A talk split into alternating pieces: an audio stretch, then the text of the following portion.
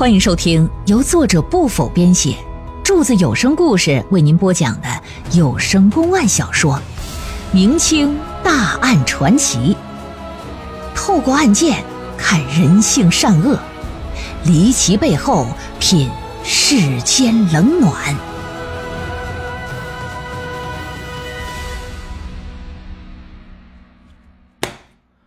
眼见着出了两条人命啊！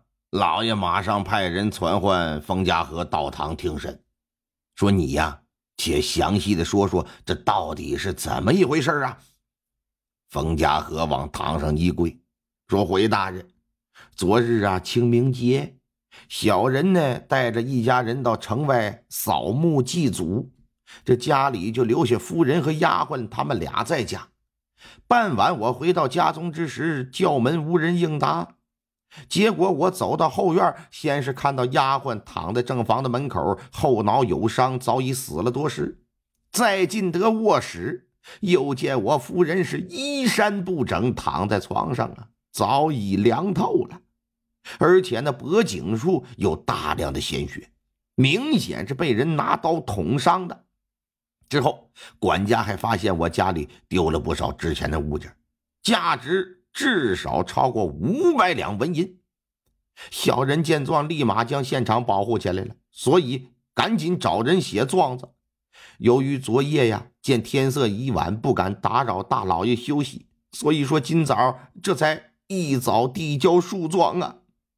哦，那你在状子上说是果俊雄、艾长生和欧飞三人所为，这三人是什么人呢？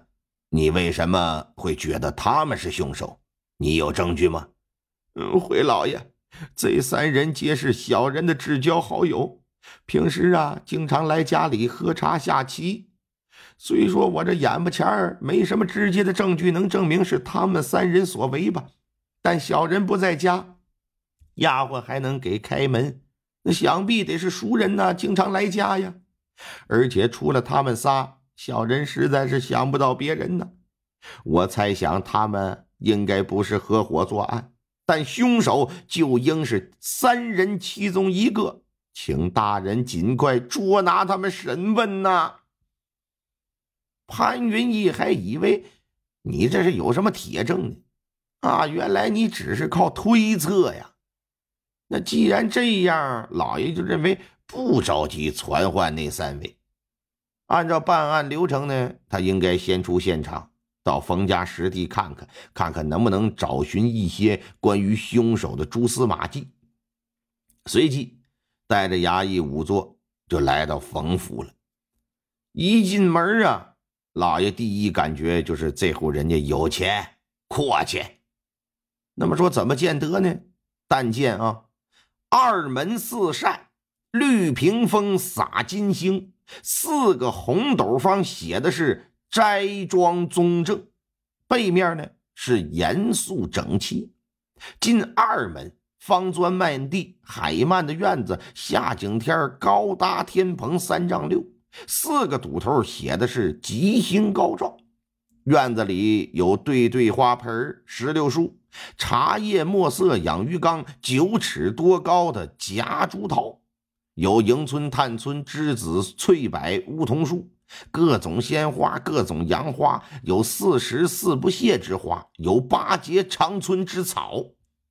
正房五间为上，前出廊，后出煞，东西厢房，东西配房，东西耳房，东西跨院是厨房，西跨院呢是茅房。哎，倒座书房五间为待客厅，满都是明斋夜合的窗户。可扇的大玻璃，夏景天挂虾米须的帘子，冬景天那是紫口的风门。往屋里一瞅，那真是画露天机，别有洞天。迎面摆丈八条案，上有尊窑瓶、狼窑罐、宣窑的盖碗、古月轩的果盘，当中摆二尺多高的广座钟，案前摆着一张硬木八仙桌，镶实心儿是挂楼垫儿啊。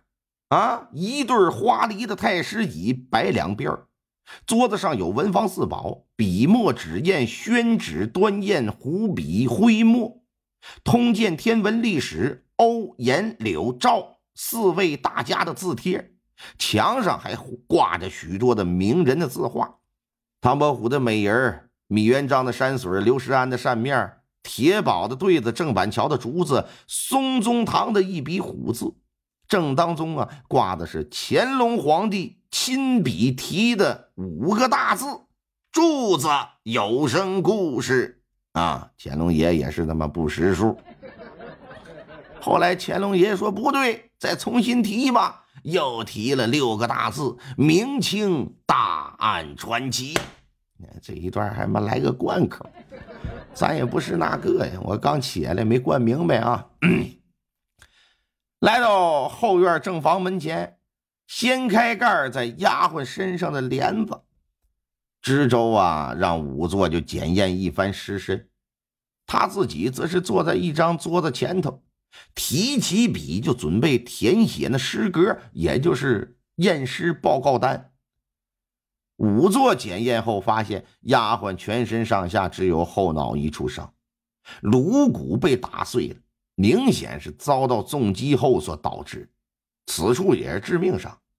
初步判断呢，凶器应该是棍棒一类的硬物。走进正房，来到卧室之中啊，虽然已经过了一夜，但还是能清晰的闻到一股血腥味儿。来到床前。看到冯家和夫人的死相，老爷不禁微微一皱眉。仵作在对夫人的尸体做检验的时候，发现身上有多处伤痕呢，说明生前曾与凶手发生过肢体冲突。但致命伤则是来自脖子上的那道伤口，从伤口可以看得出来，为尖刀、匕首一类的东西所致。除此之外呢？夫人下体还有男人那早已凝固的精液，说明被人奸污过。填好诗格之后，潘云逸让衙役仔细搜查正房以及丢失财产的其他房间。只可惜，除了在卧室的地上发现一把剪子之外，就再无他货了。特别是凶器，一样没找着，可见凶手是有预谋的。